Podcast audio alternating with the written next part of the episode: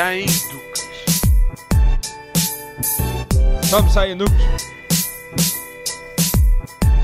Só me saem duques.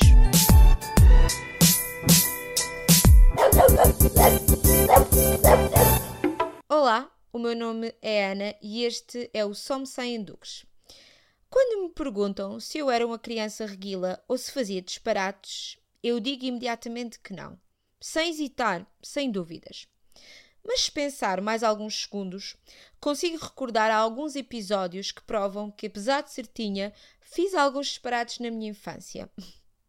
Como, por exemplo, no dia que inundei a minha casa. Correu o ano 90 e qualquer coisa. Certamente antes de 97, o ano em que nasceu o meu irmão. Como era uma criança muito bem comportada, ficava sempre em casa nas férias grandes. Tinha a sorte de ter uma senhora que vivia em cima da nossa casa em Évora. Era como se fosse uma avó emprestada para mim. Por isso, e como sempre fui certinha e ajuizada, como a minha mãe gosta de dizer, sempre me foi permitido algumas liberdades.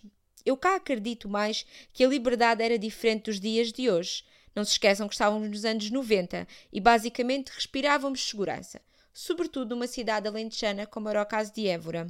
Como era verão e estava a aproveitar as férias, sim, eu também não tinha mil ATLs como hoje em dia.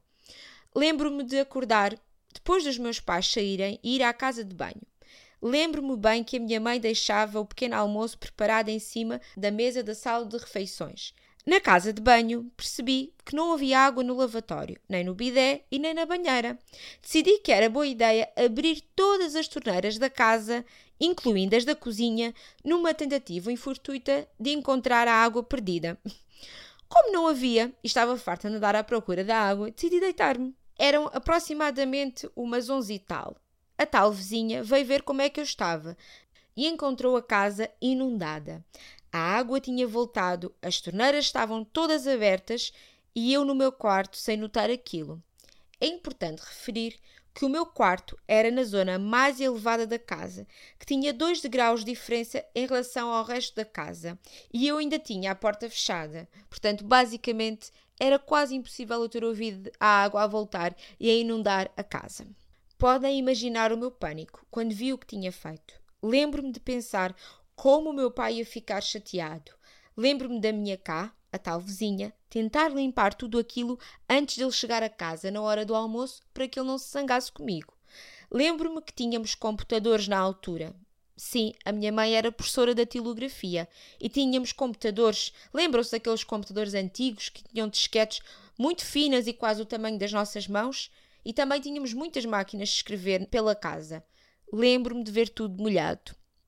Sinceramente, acho que os meus pais nem se recordam deste episódio, mas ele transformou um pouco o conceito que tenho de mim e da minha infância enquanto certinha. Por isso, decidi convidar alguns amigos e familiares a partilhar as suas histórias de reguilas e disparates de infância. Comecemos então pelo meu namorado, o Pedro. O episódio que eu me lembro, por acaso, acho que fez um clique em termos de vou deixar de fazer porcarias e vou-me tornar um bocadinho mais ciente daquilo que eu estou a fazer. Foi, foi aquela vez que hum, nós íamos ter uma aula de matemática e a professora chegou extremamente atrasada, deu o segundo toque e toda a gente sabe que dar o segundo toque é para ir embora. É tipo regra. É, vamos embora, pá, ela já não vem. Pronto. E então fomos todos embora, ninguém foi à aula e depois a professora acho que chegou extremamente atrasada, marcou falta a toda a gente. E na aula a seguir, que foi história, pronto, fomos para a aula normalmente.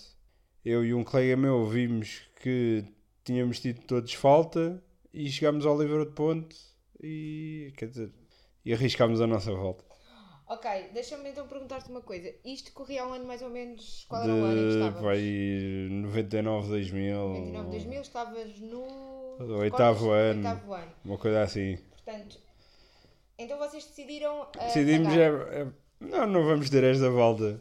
Ok, e foi para toda a gente que a pagaram ou só para algumas Não, só pessoas? para, só para nós mesmo. Um bocado ridículo. Sim. Se era para ser, ninguém tinha falta, não é? Mas pronto. Foi um não, pá, foi um bocado no calor de- do momento. E depois como é que descobriram esse, essa. Pronto, e no dia, no dia a seguir eh, tivemos aula de matemática outra vez, né? A professora estava chateadíssima, ninguém tinha ido à aula, né? Normal. Depois foi consultar o livro de ponto no dia anterior para ver qual é que era o número do sumário ou uma coisa assim e, pá, e verificou que havia lá umas faltas arriscadas com uma espécie de assinatura, assim, porque os professores, quando, quando anulavam uma falta, tinham que assinar ou, Ah, é? fazer uma rubrica por cima, uma E coisa assim. E nós fizemos o rabisco porque não sabíamos a assinatura da professora. Isso ainda é mais grave. Pronto, e, é só pagar falta. e também arranjámos um grande problema ali porque, pronto, depois a professora perguntou quem é que tinha sido, não é? Sim. O meu colega acusou-se e eu, pronto, para ele não ir sozinho, também me acusei. Mas não foram só vocês os dois que participaram, houve mais pessoas a participar. Não, fomos só nós os dois. Ah, mas foram vocês. e foram os únicos que apagaram, foram vocês os dois. Pá, Isto estava mesmo. Estava... Bem, não era preciso ir à judiciária para saber quem é tinha sido, mas é vá. Bem, vocês são os mestres do crime. Somos, eh, pá, não limpámos bem o rastro, não. Portanto, Não limpámos bem o muito podcast de crime. Mas nessa altura nem sequer havia conceito de podcast, não. Na internet, quase. Olha uma coisa, tu e depois que consequências é que isso teve na vossa vida? Porque a verdade é que. Pronto, e depois, depois arranjámos um problema de processo disciplinar, uma Ok. coisa assim, que eu nem sei bem o que é que. Já não lembro bem o que é que aconteceu, mas fomos, chamado ao- fomos chamados ao, a- ao Conselho Diretivo, os nossos pais foram chamados, levámos uma bela descasca, quer, quer de uma parte, quer de outra, Portanto, os teus pais não ficaram satisfeitos. por. Não, nada, nada satisfeito. E, pá, eu percebi também aquilo foi um bocado grave. Porque escrever no livro de ponto só os professores é que podem, porque aquilo é um documento oficial e é considerado crime ou quase crime mexer no, Alterar. um documento oficial das aulas né? E falsificar uma assinatura. e falsificar uma assinatura. Né? Ok. Então percebeste a partir daí que o crime não era para ti. Eu percebi nessa altura, pronto, é pá, vou enverdar por outra. Por outros caminhos. Por outro caminho, Este que isto, não- pá, falsificar assinaturas não é bem comigo. Agora vamos ouvir a minha amiga Ana falar também sobre as suas traquinices. Eu considero que fui uma criança muito sortuda. Crescer numa cidade pequena e com uma irmã da mesma idade deu sempre asa a muitas patifarias. Portanto, escolher a, a maior não é, não é fácil.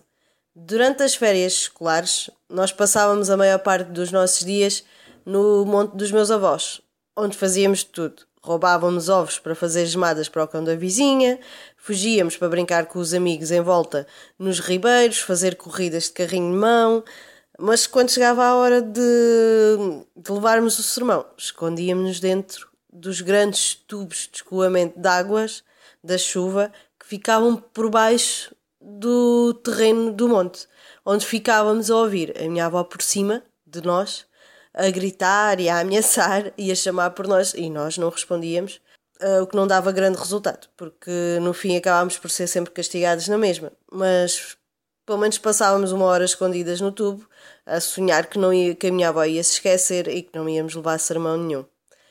Viver numa cidade pequena permitiu também sempre de brincadeiras diferentes. Durante um período de tempo que esteve na moda uma nova modalidade de esporte radical na cidade, que foi inventa- inventada na época pelos miúdos. Descer a encosta do castelo dentro de uma banheira. Sim, uma banheira, uma banheira normal. Ainda hoje não faço ideia como é que lá foi parar, mas nós fugíamos da escola, íamos para o castelo, onde passávamos horas a subir a encosta com a banheira e a deslizar todos lá dentro pela encosta abaixo. Consequências: alguns dentes partidos, alguns braços partidos, até à Câmara da cidade descobrir e abolir o desporto. Bem, que podcast cheio, cheio de maldades de criança. Sem dúvida que sermos criança ah, e as nossas traquinices nos marcam em adultos. Ouvimos isso com o Pedro, onde ele de facto fala-nos que a última traquinice, grande traquinice que fez, marcou e ensinou-lhe que não podia mais portar-se mal. A mim, uh, neste caso, a traquinice ensinou que não posso deixar as torneiras abertas quando falta água, portanto, é uma lição que ainda hoje tenho. E também, por último, percebemos através da Ana, com aquele testemunho, que viver numa cidade alentejana, um, de facto, é muito mais porreiro do que viver, se calhar, numa grande cidade, porque basicamente podiam fazer tudo até andar numa banheira a descer em costa de um castelo. Portanto, olhem, maravilhoso este podcast. Gostei muito de ouvir estes testemunhos dos meus convidados, a quem obviamente agradeço a terem participado neste podcast. Gostaria também, neste caso, de vos pedir para vocês enviarem-nos também as vossas traquinices. Se quiserem enviar um áudio sobre elas, eu terei todo o gosto em colocá-las aqui num futuro uh, episódio do podcast. Quem sabe um Traquinices 2 nos possam então enviar. Se quiserem também enviar-nos alguma mensagem, podem fazê-lo através do nosso Instagram, uh, neste caso em somsaenduques.podcast.com. Enviem-nos também, como vos disse, através do nosso e-mail em somsaenduques.gmail.com alguma dúvida, qualquer comentário ou até mesmo então os ficheiros de áudio para eu poder utilizar se quiserem noutro episódio aqui no podcast. Gostava também de vos pedir que avaliassem este podcast nas diferentes plataformas onde ouvem. Atualmente o podcast está disponível no YouTube, no iTunes, no Acast, no SoundCloud e se quiserem que ele esteja presente noutra plataforma, digam-nos para nós podermos também incluir. Obrigada então por estarem a escutar este episódio. Até à próxima. Beijinhos.